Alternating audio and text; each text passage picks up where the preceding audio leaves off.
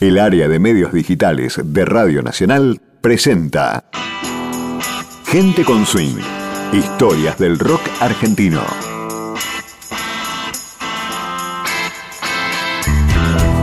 Si viene Luis Alberto Spinetta y te regala su guitarra más querida, ¿qué haces? ¿Te atreves a tocarla o la pones en un altar? A Papo le pasó eso y la vendió. Para profundizar en esta anécdota, recordaremos el debut en la televisión del flaco cantando boleros y su recital en la Villa de Retiro organizado por el padre Mujica. El alto adolescente de 14 años se para frente al micrófono. Está en los estudios de Canal 13. Cierra los ojos. Respira hondo. En instantes va a cantar en uno de los programas más vistos de la televisión argentina. Tiene ansiedad, pero está seguro de sí mismo. Se apoya en el éxito de sus actuaciones familiares y escolares, en el histrionismo que suele desplegar frente a sus amigos del barrio de Núñez, en el límite con Bajo Belgrano, y en la escuela que fue ver a su padre por los escenarios tangueros. Ahí está, es ahora. Se prende la luz roja en el estudio. El presentador anuncia su nombre. Comienzan a sonar los primeros acordes de la canción del momento.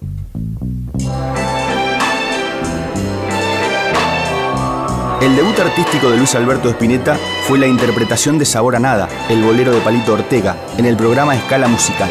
¿Qué no sucede, vida que el exitoso ciclo presentaba jóvenes talentos en forma de concurso. A Luis por entonces le gustaban las canciones románticas. Además del éxito de Palito, interpretó en una forma total del mexicano Javier Solís. Llegó a la final, pero perdió contra un grupo de mujeres llamado Las Medias Negras, que luego tuvieron cierto renombre en ese contexto de la nueva ola y el auge del Club del Clan. Pueden encontrarse en internet fotografías de esa temprana incursión televisiva de Luis. En una está parado solo frente al micrófono de pie. Viste pantalón y zapatos negros, saco gris y camisa blanca con corbata. Está cantando y se lo nota tenso, con ambas y largas manos abiertas sobre sus bolsillos. En la otra, una captura de pantalla de baja calidad, tiene un saco blanco y la postura de Elvis. Está más canchero, con el conductor y las secretarias del programa bailando detrás. Observemos algo. Quizás sean las únicas fotos donde vemos a Spinetta actuar sin su guitarra. Era su instrumento preferido, que comenzó a tocar desde pequeño y manejaba con maestría y creatividad.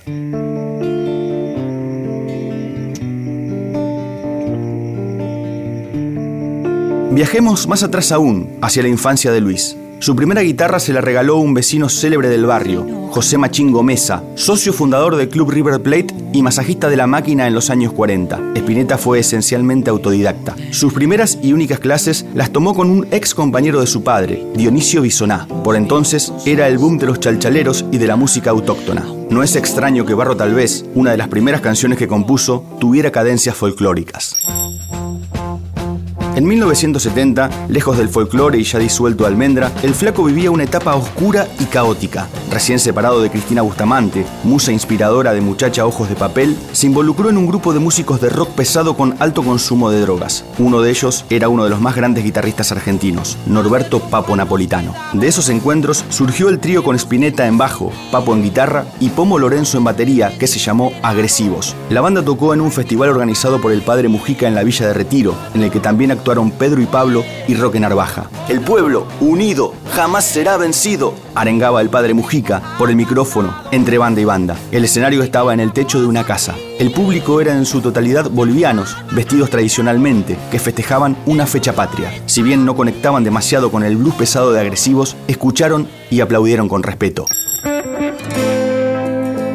Al año siguiente, en 1971, Luis grabó su primer álbum solista junto a Papo y Pomo, el anticomercial y psicodélico Spinetalandia y sus amigos. Pero el romance personal y musical terminaría pronto. Decidido a seguir otro camino, Luis le regaló su querida guitarra acústica Gibson Dove, con la que compuso las más hermosas canciones de Almendra. Buscaba transmitirle que no solamente existían las guitarras con el volumen al mango. Luis recordaría años más tarde. Así como él me había inculcado algo de esa dureza del rock pesado, yo trataba de demostrarle que existía una fuente de ternura que él no podía ignorar. Fue como decirle, mirá, tomá, no te desprendas jamás de esto, aunque no toquemos nunca juntos, aunque jamás nos veamos. En un par de días, lejos de la candidez espiritiana, Papo vendió la guitarra. Se la dio en parte de pago al ex bajista de los gatos, Alfredo Tot. Al año siguiente, Tot se la vendió a Jorge Marona, integrante del grupo humorístico Le Luthier. Marona la usó durante décadas en los espectáculos en vivo. Recién conoció esta historia en 2019, mirando la biografía del flaco por televisión.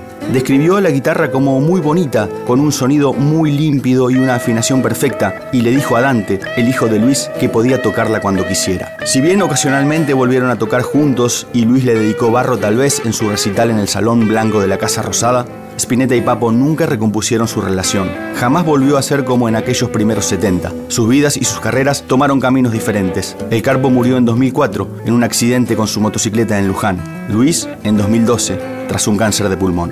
Lo sobrevivió esa Gibson acústica regalada con amor y vendida sin sentimientos. Un instrumento que se convirtió en un mito del rock argentino, que supo hacernos lagrimear de emoción con las canciones de Spinetta y lanzar carcajadas con el humor del luthier. Una guitarra que, como la vida misma, nos hizo llorar y nos hizo reír. Esto fue Gente con Swing, historias del rock argentino. Fue una producción del área de medios digitales de Radio Nacional para Nacional Podcast.